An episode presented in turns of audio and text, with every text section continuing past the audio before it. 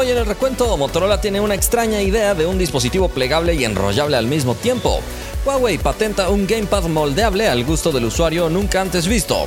Apple por fin permitirá más tiendas de aplicaciones y otras cosas prohibidas de iOS. Realme 12 Pro y 12 Pro Plus son presentados oficialmente y te contaré sus precios. OnePlus Nord N30 SE 5G es lanzado de forma silenciosa. Y para terminar, si tienes un Galaxy S22 debes instalar esta actualización. Hay que comenzar. Gracias por estar una vez más en el recuento. Estamos listos para ponerte al día en el mundo de la tecnología, pero antes déjanos agradecerle a los partners que nos apoyan con su suscripción especial. Samuel, Agus, Alfred, Mar, Elías, Mauri, Moisés, El Nuber, Ismael, Víctor, José, Giovanni, Máximo, Joaco, Web, Palanca, Adrián, Jonathan y Franco. Muchísimas gracias por ese apoyo que nos dan. Recuerden seguirme en todas las plataformas para que no se pierdan de nada. El día de hoy por la tarde estará publicándose el review de Galaxy S20 23 FE, un review muy esperado, así que no se lo pueden perder. Y próximamente ya estamos preparando el review del Galaxy S24 Ultra, que seguramente muchos de ustedes están ansiosos por ver. La vez pasada te pregunté si te gustaría que WhatsApp soporte enviar y recibir mensajes de Telegram. Participaron más de 30 mil personas, 71% dice que sí, 29% dice que no. Mar Puente comentó, lo que estaría genial sería que haga tu copia de seguridad tal como es Telegram. Anders comentó, al principio pensé que sería una mala idea, pero viendo lo práctico que es tener una sola app de mensajería, sería excelente. Y por último, Phantom comentó, me encantaría la idea de tener en una aplicación todas las demás de mensajería, ya que no se perdería la comunidad que te da tu aplicación de mensajería favorita, Telegram en mi caso. Recuerda que esto te lo pregunté porque al parecer la Unión Europea está a punto de obligar a WhatsApp a soportar mensajes de otras aplicaciones de mensajería, entonces están preparando este cambio, pero todavía no es algo oficial.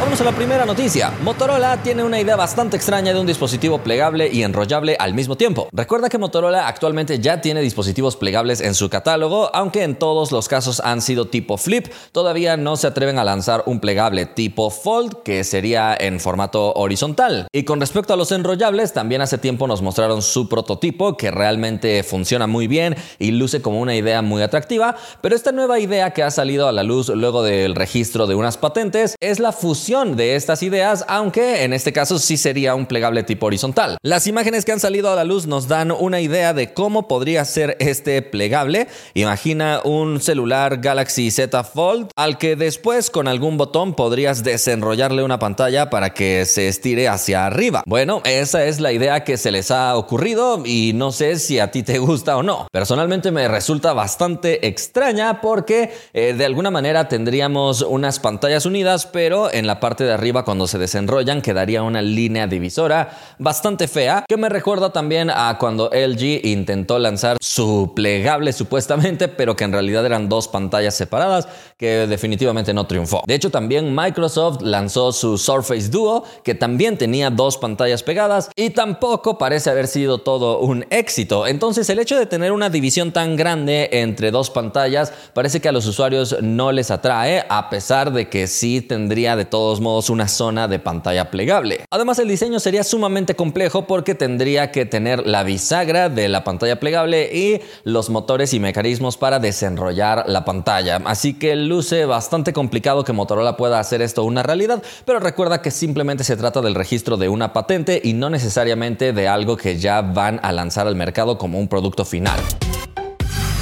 Vamos a la siguiente noticia. Huawei está preparando un gamepad súper extraño. Nuevamente han sido unas patentes las que han salido a la luz y por eso podemos conocer qué es lo que está preparando Huawei. Y en este caso hablamos de un gamepad que podría cambiar de forma. Para empezar podrías tenerlo como tipo volante y obviamente es un gamepad que tiene el espacio perfecto para que puedas colocar tu smartphone y puedas tener una experiencia diferente en videojuegos móviles.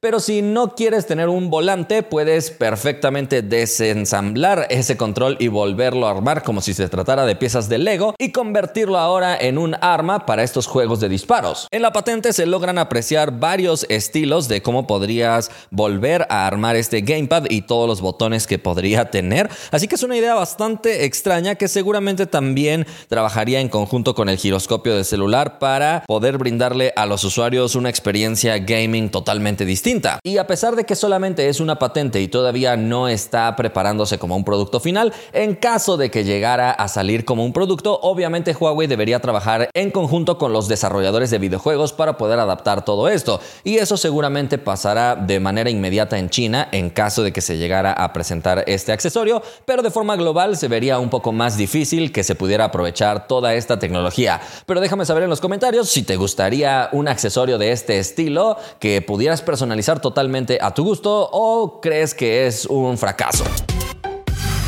Vamos a la siguiente noticia. Un iPhone con Google Play Store podría estar más cerca de lo que esperamos. La semana pasada, Apple anunció de manera oficial los cambios que está realizando en su sistema operativo de iPhone con el fin de cumplir las regulaciones de la Unión Europea que los está obligando a quitar algunas prácticas antimonopolio. Personalmente no estoy de acuerdo con que un gobierno obligue a una empresa privada a hacer cosas que ellos quieren, pero definitivamente esto podría cambiar por completo la experiencia que viven los usuarios de iPhone, aunque desde ahora debo decirte que estos cambios aplicarán únicamente para la Unión Europea, ya que Apple en sus comunicados oficiales ha hecho saber que no están de acuerdo con esta postura, pero que lo están haciendo para poder cumplir con sus obligaciones con el gobierno. Y Apple no está de acuerdo por la sencilla razón de que están cambiando por completo su ecosistema. Apple es un fabricante que suele tener todo perfectamente bien controlado y la verdad todo funciona de manera muy optimizada, aunque también es cierto que podría aprovechar que su sistema es completamente cerrado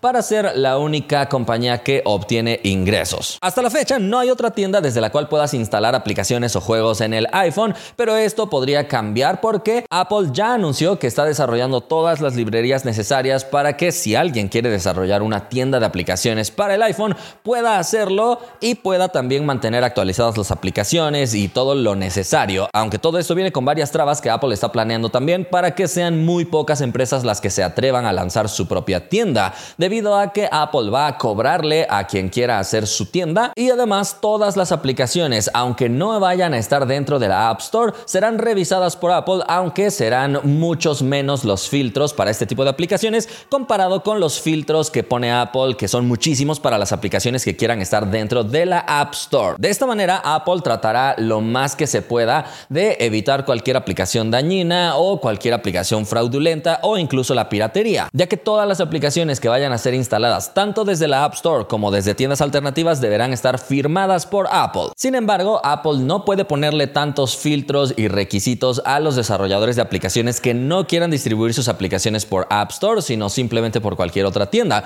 Estos requisitos incluyen precisión, funcionalidad para que se aseguren que se ejecuta correctamente la versión más reciente de iOS, también seguridad para los usuarios, es decir, que las aplicaciones no pueden promover algún daño físico también seguridad para el sistema operativo con el fin de evitar malware y finalmente privacidad, lo cual evitaría que las aplicaciones estén recolectando datos o información privada sin el conocimiento del usuario. Pero este no sería el único cambio, ya que también Apple está siendo obligada a que su sistema de pagos sea simplemente una alternativa y no una obligación. Actualmente las aplicaciones que quieren hacer un cobro o una suscripción a sus usuarios forzosamente deben utilizar el sistema de pagos de Apple, con lo cual Apple también se lleva una comisión. Aunque es cierto que esto hace también que la experiencia sea sumamente segura porque no hay ninguna ventana a un fraude, porque de hecho Apple también te puede llegar a proteger en caso de que una aplicación no te esté funcionando correctamente, te puedan hacer tu reembolso y otras cosas. Pero con los cambios que se vienen por normas de la Unión Europea, los desarrolladores de aplicaciones también van a poder implementar su propio sistema de pagos o incluso redirigir a los usuarios a sus páginas web para que hagan sus pagos ahí. Obviamente cuando una aplicación no utilice el sistema de pagos de Apple, esta compañía te va a hacer una advertencia al momento de instalar esta aplicación para que tú estés consciente que no estarás utilizando el sistema totalmente seguro de Apple con todo el respaldo de esta compañía y que en su lugar estarás confiando todos tus datos de pago al desarrollador de la aplicación. Estos son algunos de los cambios, aunque también habrá cambios en Safari, ya que en la actualidad los desarrolladores de navegadores web o de experiencias web dentro de aplicaciones están forzados a utilizar el motor WebKit desarrollado por Apple. No obstante, después de este cambio podrán utilizar cualquier otro motor, aunque esto nuevamente, según Apple, podría abrir brechas de seguridad, pero finalmente podríamos ver un Google Chrome auténtico y no simplemente un Google Chrome como un disfraz encima de Safari. De hecho, al momento de abrir Safari por primera vez, Apple estará obligada a preguntarle al usuario si quiere utilizar Safari o quiere utilizar otro navegador. Personalmente, esto me parece una exageración, pero son normas que están poniendo en la Unión Europea. Otra cosa que hará Apple por obligación será permitir el uso del NFC por otras aplicaciones, ya que actualmente únicamente Apple Pay puede utilizar este chip para que realices pagos con el celular, pero ahora otros desarrolladores u otras aplicaciones bancarias podrían hacer uso de este chip, así que es probable que pronto esté llegando Google Wallet al iPhone, así que insisto en que muchas cosas cambiarán luego de este anuncio por parte de Apple, aunque de forma exclusiva para Europa. Y de hecho, muchos de estos cambios también serán de forma exclusiva para el iPhone, es decir, que el iPad no va a permitir la instalación de aplicaciones de fuentes externas, ni tendrá ningún tipo de cambio en Safari, ya que estrictamente de forma legal Apple no está obligada a hacer estos cambios en el iPad. Pero el cambio que sí funcionará tanto en iPad como en iPhone e incluso en el resto del mundo y no solo en Europa será la posibilidad de ejecutar juegos en streaming para otras plataformas, ya que actualmente Apple tenía prohibido eso, pero posiblemente pronto veremos la llegada de GeForce Now o de Xbox para que puedas jugar en streaming tus contenidos favoritos, pero para todos estos cambios obviamente habrá que esperar un poco a que todos los desarrolladores adapten sus aplicaciones y juegos. Finalmente, la coalición para la justicia de las aplicaciones en Europa se ha quejado fuertemente por estos cambios que ha anunciado Apple, ya que a pesar de estar cumpliendo con las normas, en realidad está poniendo muchísimas trabas para que no sea tan fácil que otros desarrolladores creen sus propias tiendas o hagan todos estos cambios funcionar. Pero creo que Apple está en todo su derecho porque es una empresa privada y si tú quieres comprar sus productos debes jugar con sus reglas. Pero déjame saber toda tu opinión en los comentarios. Vámonos a la siguiente noticia. Realme acaba de hacer oficial sus modelos 12 Pro Plus y 12 Pro. Previamente mostró durante el CES de Las Vegas el Realme 12 Pro Plus, donde pudimos conocerlo físicamente y varias de sus especificaciones, pero no habíamos conocido su precio. Entonces déjame recordarte las especificaciones de este modelo. Cuenta con un grosor de 8.75 milímetros y pesa 196 gramos. Su pantalla es de 6.67 pulgadas con tecnología OLED y resolución Full HD Plus con 120 Hz en su tasa de actualización. Además es una pantalla con una profundidad de color de 10 bits y una tasa de muestreo táctil de 240 Hz, además de 2160 Hz en su atenuación, de modo que es una pantalla muy cómoda visualmente hablando. Su procesador es el Snapdragon 7S Gen 2, además viene con Android 14 y Realme UI 5.0. En el apartado fotográfico, la cámara principal es de 50 megapíxeles con estabilización óptica. Después encontraremos una cámara de periscopio con zoom 3X y un sensor de 64 megapíxeles hecho por OmniVision, además de que sí tiene estabilización óptica. Y finalmente la cámara ultra wide de 8 megapíxeles y la cámara frontal de 32 megapíxeles. La batería es de 5000 mAh y soporta carga de 67 watts a través de cable, además tiene lector de huellas dentro de la pantalla. El modelo base tiene 8 GB de RAM con 128 GB de almacenamiento y ha sido anunciado en India a un precio de 29.999 rupias. En pantalla ves el precio de referencia en otras monedas, es aproximadamente 360 dólares y recuerda que este es el modelo más básico. Existe un modelo intermedio y el modelo tope de gama tiene 12 GB de RAM con 256 GB de almacenamiento a un precio anunciado para India de 33.999 rupias. Nuevamente en pantalla ves el precio de referencia en otras monedas, que es aproximadamente 410 dólares. Habrá que esperar su lanzamiento en otras regiones, que seguramente será durante los siguientes días para conocer su precio adaptado a diferentes regiones, porque recuerda que los precios de aquí no son los mismos que los de allá. Pero ese no ha sido el único modelo presentado. Realme también presentó el Realme 12 Pro. Es bastante similar a su hermano mayor, pero con la principal diferencia de integrar el procesador Snapdragon 6 Gen 1. Además, tiene un telefoto 2X, a diferencia de su hermano mayor que tiene 3X, pero el sensor es un Sony IMX709 de 32 megapíxeles. La cámara frontal también desciende en su resolución, llegando a 16 megapíxeles, pero el resto de características son muy similares. La configuración básica es de 8 GB de RAM con 128 de almacenamiento a un precio de 25.999 rupias y en pantalla ves el precio de referencia en otras monedas. Vámonos a la siguiente noticia. OnePlus acaba de lanzar un nuevo dispositivo de gama media, aunque lo hizo de manera muy silenciosa. Estamos hablando del OnePlus Nord N30 SE 5G. A OnePlus le encanta poner nombres muy largos en sus dispositivos de gama media por alguna extraña razón. Este dispositivo estará disponible en los colores Cyan Sparkle y Black Satin. Tiene un grosor de 7.99 milímetros, pesa 193 gramos, su pantalla es de 6.72 pulgadas con tecnología LCD Y resolución Full HD Plus. Al parecer será una pantalla de 60 Hz, entonces nos confirma que es un dispositivo bastante sencillo. No obstante, el procesador es el MediaTek Dimensity 6020 con 4 GB de RAM y 128 GB de almacenamiento. La batería será de 5000 mAh con soporte para carga de 33 watts a través de cable y en el apartado fotográfico encontraremos una configuración bastante sencilla. La cámara principal es de 50 megapíxeles con apertura f1.8, pero después encontraremos una segunda cámara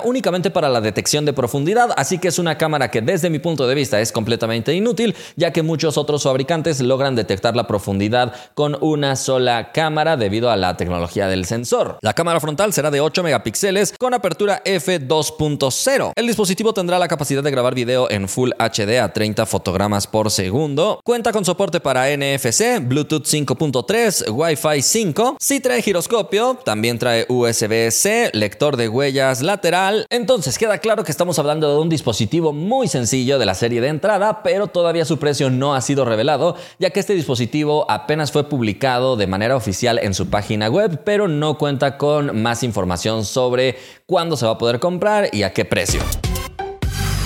Vamos a la siguiente noticia. Si tienes un Galaxy S22, debes instalar la actualización que acaba de mandar Samsung. Es una actualización muy importante porque va a mejorar por completo la experiencia de cámara. Y desde mi punto de vista, los usuarios deben estar bastante agradecidos con Samsung por hacer esto, ya que perfectamente podrían olvidarse de los modelos antiguos y no lanzar más mejoras, pero a través de esta actualización en el registro de cambios se especifica que el desempeño de la cámara se ha mejorado, además de la seguridad por los parches más recientes. También se mencionan mejoras en la estabilidad y reparación de bugs, y es una actualización que tiene un peso de 249.53 megabytes y viene acompañado del parche de seguridad de enero. Así que no es una actualización tan pesada, pero definitivamente podría mejorar por completo la experiencia fotográfica. Recuerda que con Galaxy S24 se introdujeron muy buenas mejoras de inteligencia artificial, no solamente al editar las fotografías, sino también al capturar las fotografías para que puedas tener un mejor nivel de detalle al momento de aplicar un zoom intermedio donde dependes completamente del zoom digital, a diferencia de los ajustes de zoom óptico donde obviamente tenemos la calidad optimizada. Todavía no estamos seguros si esta actualización enviada para el Galaxy S22 va a agregar también las funciones de edición, pero por lo menos podremos estar seguros de que van a optimizar todavía más la captura de imágenes con respecto al detalle, color y otras cosas. La actualización todavía corre sobre One UI 6.0, así que todavía habrá que esperar la llegada de la versión más reciente de One UI, donde probablemente también se recibirán más funciones de inteligencia artificial. Esta actualización ha comenzado a rondar en Europa, así que probablemente con el paso de los días va a llegar a diferentes regiones. Habrá que estar pendientes, pero recuerda que si tu dispositivo está homologado con una compañía telefónica, podría retrasarse todavía más esta actualización, entonces hay que ser pacientes. Por el momento llegamos al final del recuento, pero no nos despedimos sin antes agradecerle a todos los que forman parte del grupo Fans del Recuento. Recientemente se unió Alicia Méndez, Edu Arana y Miguel Ángel. Muchísimas gracias por apoyarnos con esa suscripción especial. Si alguien quiere ser fan o partner del recuento, puede pulsar el botón unirse al lado del botón suscribirse en el canal de YouTube. Nos vemos la próxima.